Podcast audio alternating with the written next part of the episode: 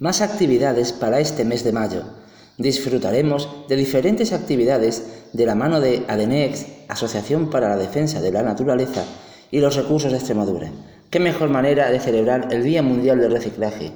Con Trotapueblos, en la playa fluvial de Aranje, el 18 de mayo, de 12 a 14 horas y de 16 a 18.30. Ahí encontraréis talleres de reciclaje, juegos populares, la exposición Una Segunda Vida, taller de creación de chapas, parchís del reciclaje.